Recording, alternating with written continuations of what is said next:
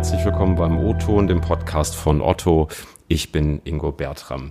Wir sind heute mit dem Podcast der Abwechslung mal unterwegs. Und zwar im Grindelviertel in Hamburg. Wer das von euch nicht kennt, ist nähe der Universität.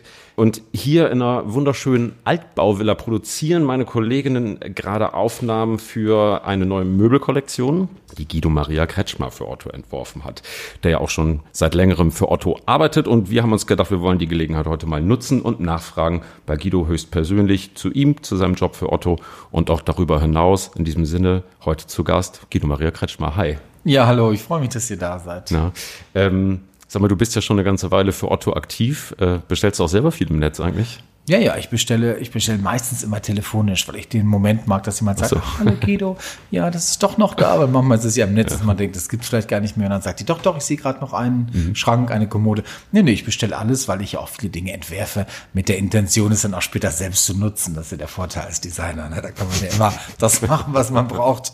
Was hast du denn zuletzt geordert? Verrätst du? Äh, gerade gestern Morgen kommt ein wunderschöner Sessel, den ich total liebe, in so einem Cognac-Ton und, ähm, und davor hatte ich noch ähm, für meine Schwester einer unserer Lieblingsbetten. Die hat bei mir als Gast geschlafen und sagte, ich brauche das Bett. Dachte ich, okay, jetzt kriegt es zum Geburtstag. Also so habe ich es gemacht. Okay, also ist die Staycation gerettet. Ja, ja, genau. Ja. Sag mal, du bist ja schon ganz lange als Designer tätig, ne? War das eigentlich immer dein Traumjob oder war das eigentlich mal Lokomotivführer? Nein, nie, leider nicht Lokomotivführer, das wollte ich nie. Also ich wollte mitfahren, aber vorne so im Führerhaus. Nee, nee, ich, ähm, das war mein ganzes Leben schon mein Weg. Ich glaube, das ist in meiner DNA. Ich hatte nie was anderes richtig vor. Ich, ähm, ich wusste auch, dass das funktionieren kann. Mhm. Das war auch eine große Sehnsucht, die mir schon als Kind war, dass ich immer dachte, ich muss mich gut vorbereiten. Eines Tages muss ich noch mal ein Interview geben und ich muss ja auch meinen Job noch schaffen. Also das war, meine Eltern sagen immer, dass sie sich gar nicht wundern, das wäre eher ein Wunder gewesen, dass ich so viele Jahre gebraucht hätte, bis ich das Gefühl gehabt hätte, so jetzt hm. geht's auch. Also ich habe schon auch viele Jahre mich gut ausgebildet und war gut vorbereitet, würde ich heute im Nachhinein sagen. Aber das war nicht immer in meinem Leben so, dass ich Designer hm. werden wollte. Äh, was reizt dich daran? Oder was hat dich vielleicht auch schon als Kind dran gereizt? Was war vielleicht so das Momentum da? Ich weiß es nicht. Ich glaube, es ist auch ein bisschen Genetik. Das ist in mir tief angelegt. Das ist eine hm. große Sehnsucht zum Gestalten. Das ist eine große Sehnsucht, eben auch Dinge zu verändern, so wie sie vielleicht schöner sein könnten. Menschen zu erreichen, indem ich sie anziehe, das ist ein großes Glück. Mhm. Und Menschen ähm, irgendwie nahe zu kommen, obwohl ich gar nicht da bin, mit Produkten. Das ist ein sehr befriedigendes Gefühl und das mag ich. Und ich glaube, das habe ich sehr früh gemerkt, auch gerade mit Frauen, würde ich sagen. Ich habe sehr mhm. früh ein enges äh, Gefühl so zu Frauen und ihren Sehnsüchten auch gehabt, zumindest Textil gesehen. Und ähm, dadurch hat mich das eigentlich auch dann immer weiter dahin gebracht, dass ich dachte, gesagt, ja, man kann das schaffen. Also man kann mhm. als Designer äh, Menschen wirklich erreichen. Und sag mal, äh, wenn du sagst, gerade so Frauen erreichen, Möbel sind ja am Ende Unisex, ne? Was zeichnet da vielleicht auch deine Designlinie so aus? Ist das dann auch eher so ein bisschen feminin? Ist das eher maskulin? Ist das irgendwie ich glaube, Oder ganz unique. Ja, ich glaube erstmal, dass Einrichtung geschlechtslos ist. Ich glaube, Einrichtung muss passen zu den Menschen, die gerade da sind. Wenn da 25 wohnen in einer Wohnung, 14 Kinder im Alter unter vier, dann weiß man natürlich, ich brauche andere Möbel als vielleicht ein stilles, ruhiges Paar, das zu zweiten Winterhude lebt, sag ich mal, in einer mhm. 60 Quadratmeter Wohnung. Also es gibt eben halt andere Needs und diese mhm. Möglichkeiten muss für mich eine gute Einrichtung auch schaffen. Das ist auch der Job von uns Designern, mhm. Lösungen zu schaffen. Mhm. Dass ich in großen, schönen Surroundings natürlich tolle Möglichkeiten schaffe, aber eben auch auch in ganz kleinen ähm, Räumen und Häusern oder Wohnungen. Und das ist so ein bisschen vielleicht genau das, was ich immer wieder für mich als Grundlage nehme.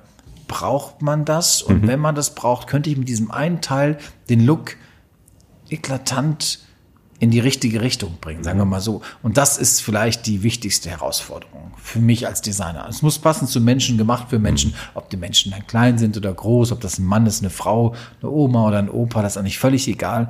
Wichtig ist, dass man drin sitzt und denkt, ach, das ist für Körper gemacht. Denn immer in letzter Konsequenz ist der Mensch und sein Körper meine Spielfläche. Hm. Sag mal, jetzt bist du ähm, ja relativ frisch in Hamburg, ne? Habe ich ja ganz relativ neu. Also ab Oktober, glaube ich, bin ich in Hamburg. Ja, äh, wie gefällt es dir hier so? Ja, ich finde es hübsch. Also ich bin ja. sehr froh und ich sage oft auch zu meinen Freunden, das meine Mutter, glaube ich, gerade gestern noch gesagt, ich habe das Gefühl, ich bin schon immer da, das passt sehr gut zu mir. Vermutlich habe ich noch nie irgendwo gelebt, jetzt sage ich es mal, mhm. ich habe noch nie irgendwo gelebt, wo ich so dachte, es macht aber Sinn, dass ich hier bin mhm. und dass das so gut zu mir passt. Also mhm. das würde ich jetzt im Nachhinein sagen, obwohl ich in vielen Ländern, vielen Plätzen war, wo ich auch eine gute Zeit hatte. Mhm. Aber so richtig so zu Hause, zu Hause, das erlebe ich jetzt gerade auf eine ganz neue Art und Das hat für mich sogar eine andere Dimension bekommen. Okay, spannend. Ja, finde also, ich selber spannend. Also, ich nicht gedacht, dass es das so schnell geht, aber hm. ich höre die Möwen und denke, ach ja, da seid, seid ihr ja. Also, ich kann es nicht hm. sagen, ich mag das sehr. Ja, vermisst du nichts an Berlin? Erstaunlicherweise nein. Ich war jetzt gerade in Berlin und dachte, oh Gott, ist das dreckig hier. Ich bin schon genauso wie die alten Hamburger, die mal sagen, wie könnt ihr denn dahin leben in, dem, in der Großstadt? Aber ich, nee, nee, ich, äh, ich mag das immer. Happy. Berlin wird immer an meinem Herzen liegen, weil das auch mein Zuhause ist. Aber ähm, ich merke jetzt, dass es hier auch sehr schön ist und ich musste mich ein bisschen so an das etwas kühlere gewöhnen, mhm. wenn ich ganz ehrlich bin. Also mhm. nicht, dass es regnet, aber es ist schon so ein bisschen schattiger. Außer heute? Außer heute ist es traumhaft und ähm, alle freuen sich. Nein, nein, aber es ist ein guter Platz und es das ist ja Home is where your heart is. Punkt. Dafür bin ich auch in meinem Leben so oft umgezogen. Mhm. Und da sind Menschen und alles, was ich liebe. Und ich habe hier gute Freunde. Meine Agentur ist da. Also ich habe mhm. schon auch, bin auch herzlich willkommen gewesen. Mhm. Meine Arbeit ist hier. Wo meine Arbeit ist, da ist natürlich auch mein Zuhause. Klar. Jetzt arbeitest du ja unter anderem auch für Otto, bist auch schon für andere Unternehmen tätig gewesen. eBay habe ich gelesen. Emirates war irgendwann auch mal dabei vor ja, vielen ja, Jahren. Ja. Ähm, wie kam es denn zur Zusammenarbeit mit Otto? Ach, das war eigentlich für mich logische Konsequenz. Ich wurde immer größer und merkte, ich bin auf der Suche nach einem wirklich guten Partner. Mhm. Jetzt nicht fürs Leben, sondern für meine Arbeit. Ich wusste, jetzt brauche ich jemanden, der Dinge hat, die ich selber nicht mehr bieten kann. Ich wollte ein perfektes Warehouse. Ich wollte eine gute Logistik. Ich wollte Profis. Ich wollte jemanden, der so ethische Standards hat wie ich. Mhm. Und ein Familienunternehmen war von Vorteil. So mhm. war die Wahl eigentlich ganz leicht, dass ich dann sehr schnell spürte, als die Otto-Anfrage kam, wir passen gut zusammen. Das ist auch so. Mhm. Ich schätze die Familie Otto sehr. Und ich würde fast sagen, dass ich das Gefühl habe, ich bin in diese Familie auch so ein bisschen eingetreten. Mhm. Nicht, weil ich äh, nur Sinn mache, als Designer zu arbeiten für dieses Unternehmen, sondern mhm. weil ich die DNA schätze, und auch mittlerweile lieben gelernt habe. Mhm. Und das ist, äh, und das passt zu mir. Und da habe ich gespürt, dass ich als kleineres Unternehmen in diesem großen Unternehmen Sinn mache. Mhm. Ich gehe hier nicht verloren, ganz im Gegenteil. Ich habe die Chance, auch diese große Geschichte von Otto mitzugestalten. Und das macht mir ein großes Vergnügen. Das ist mhm. fast eine Ehre für mich, wenn ich ganz ehrlich bin. Und das verliert sich auch nicht. Also das, äh, und ich habe immer so gearbeitet, dass ich immer mit den Menschen, mit denen ich arbeite, auch eine Verbindung angehe und mhm. sie wertschätzen muss. Und das tue ich mit der Familie Otto extrem. Hm, wenn du sagst, auch ethische oder moralische Standards sind für dich wichtig. Ne? Ähm, Otto ist ja nun ein Unternehmen, was sich auch öffentlich stark einsetzt für Vielfalt, für Diversity, gegen Hass und Hetze äh, sich einsetzt. Wie wichtig ist dir das bei der Wahl deines Kooperationspartners oder deiner Kooperationspartner? Das ist unerlässlich, denn das sind ja Partner. Das, ist das Wort Sozius. Derjenige, mit dem ich lebe, das ist ja nicht nur der Mensch, den ich vielleicht liebe, die Familie, aus der ich komme, sondern es können ja meine Mitarbeiter sein. Da habe ich ja die Kraft zu sagen, ich nehme dich hm. oder nicht. Ich glaube schon, dass Unterschiedlichkeit Raum hat. Das ist für mich nicht unbedingt entscheidend, dass man andere Ideen hat. Hm. Ich glaube, Anstand ist sowas, was ich sehr wichtig finde. Hm. Loyal zu sein freundlich zu sein, offen zu sein, weltoffen. Wie könnte ich als Designer, der von so vielen Einflüssen geprägt ist, wie könnte ich nicht offen sein? Mhm. Wir in der Mode können das gar nicht leisten. Und das ist auch ein Vorteil, den wir haben. Das ist mit Otto natürlich so, da sprechen wir von der gleichen DNA. Das hat zu tun mit Respekt, das hat auch zu tun mit, dass wir Kunden ernst nehmen. Ich finde, dass jeder Mensch, der bei uns was bestellt, das habe ich schon als junger Designer gehabt, mhm. jeder, der von mir nur ein kleines T-Shirt trägt, der kriegt von mir Respekt, dass er das tut und ich sage Dankeschön dafür und ich hoffe, dass er eine gute Zeit damit hat. Mhm. Wenn er sich natürlich große Artikel kauft, dann ist das für uns auch schön. Aber dieses Gefühl, dass man nicht vergisst, wer das ist, wer die Waren später trägt und wo sie stehen, wer in meinen Betten schläft, wer sich in meinen Kleidern verliebt und so und wer vielleicht sogar manchmal auch in meinen Kleidern irgendwie die letzten Momente ihres Lebens erlebt. Also das gehört ja auch dazu. Ich bin ja nah dran. Und das hat zu tun auch mit den richtigen Partnern. Nur mit den richtigen, der richtigen DNA, mit dem Gefühl kann man auf Strecke auch erfolgreich sein, glaube ich. Mm -mm. Denn man kann nicht in einem Surrounding arbeiten als kreativer Mensch, wenn da nicht ein Umfeld ist, was einem auch diesen Respekt entgegenbringt. Mm und das ist bei Otto natürlich so, dass ich gleich spürte da, hier ist mein hier ist ein Feld, die überlassen mir hier ein schönes großes Feld, ich darf das beackern und die helfen mir bei der Ernte, aber ich bin irgendwie, vergesse mhm. aber auch nicht, dass, ähm, dass ich die Chance auch habe, das mit denen zu tun. Und die glaube ich eben auch nicht. Die ja. wissen um meine Kraft. Und das ist vielleicht die Antwort darauf, wie in einer Beziehung das eben auch so ist, dass ein, ein Geben und Nehmen und in letzter Konsequenz ist es auch eine gute Zeit zu haben mit Menschen, die ich schätze. Ja, und egal, ob sie homo, bi, trans, Ja, das ist ja nur, es ist ja kein Ausbildungsberuf, es ist ja verrückt. Also ich habe mich immer schwer getan, Menschen Etikett zu geben. Ich glaube, es gibt anständige Menschen, warme mhm. Menschen, es gibt freundliche Menschen, mhm. es gibt Menschen mit Vorurteilen, es gibt Menschen mhm. natürlich auch, die dann Vorurteile überwinden. Das ist auch nicht meine Aufgabe. Ich glaube, wichtig ist, authentisch zu sein. Mhm. Und das tue ich ja meinem ganzen Leben schon. Ich sage ja nicht mein Leben, wie ich das mache, das ist die einzige Chance, so zu leben. Ich glaube, dass Toleranz ähm, ein großes Geschenk ist. Und das gibt's eigentlich umsonst. Mhm. Und man vertut sich nichts. Denn jeder, der heute vielleicht sagt, ach guck mal, ich möchte bei keinen Schwulen treffen, der hat morgen früh den Enkel da sitzen, dann ist der kleine Sebastian, jeder Schritt ein Walzer. Und was macht der Opa dann? Dann will er auch, dass dieses Kind ein gutes Leben hat. Das muss man sich überlegen. Das ist ja, ja kein Ausbildungsberuf, wo man sagt, ich mache das mal in Teilzeit. Mhm. Also ich glaube, man muss Menschen lieben, egal wer sie sind. Und und das tun ja auch so viele Menschen. Ich fühle mich immer noch in einer Gesellschaft, die so offen ist, dass Raum ist. Und, und das lebe ich auch und das probiere ich auch immer zu tun, mhm. weil ich bin nur ein Teil dieser Gesellschaft. Aber ich mhm. bin auch Familie. Ich, und ich merke das jetzt in meinem neuen Zuhause in den Elbvororten. Da könnte man ja auch sagen, ja, da leben ja auch sehr gediegene, etwas seriöse Menschen. Wahrscheinlich ich, mehr als bei mir auf St. Pauli. Ja. Das kann gut sein, aber ich bin da frei, offen, herzlich willkommen wir leben unsere Familie da genauso, wie das alle mhm. anderen tun. Und ich würde nicht einmal, hätte ich nur eine Sekunde das Gefühl gehabt, mhm. dass mir irgendwas verwehrt bleibt. Und du fühlst dich wohl, ja, augenscheinlich. Und so ist es. Und das ja. würde ich Menschen auch empfehlen, das zu tun. Man kann sich über Dinge wundern. Man kann mhm. auch Dinge vielleicht nicht mögen. Man kann auch manchmal Menschen nicht mögen und nicht verstehen. Das ist schon okay. Mhm. Man muss sich aber hüten, dann laut zu rufen und ähm, zu glauben, dass das die Wahrheit ist. Die Wahrheit ist meistens viel differenzierter, als wir das eben auch mitbekommen. Ja. Jeder hat so seine Geschichte und solange Menschen, glaube ich, ähm, ja, Teil und Sinn machen für eine Gesellschaft, solange sollte man sie auch in Ruhe lassen. Mhm. Jetzt bist du natürlich trotzdem auch eine Person mit äh, öffentlicher Wahrnehmung, großer Strahlkraft. Äh, das eint äh, dich vielleicht auch mit Otto so ein Stück weit, wenn auch in anderer Dimension.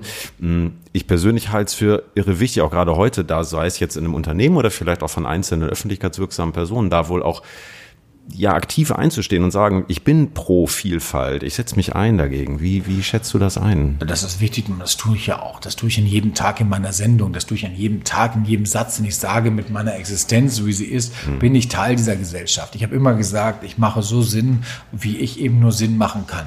Ich komme aus einer Welt, die eine ganz andere ist, an die, der ich vielleicht auch gar nicht unbedingt so eine, ähm, ja, große Akzeptanz erlebt habe. Ich komme von hm. einem kleinen Dorf, aber ich bin immer gemocht gewesen, weil ich immer freundlich und offen war. Und ich glaube, ja. das, und das hilft natürlich sehr. Ja. Und ich glaube auch, dass die sich verstecken, die äh, muss man ja auch behüten.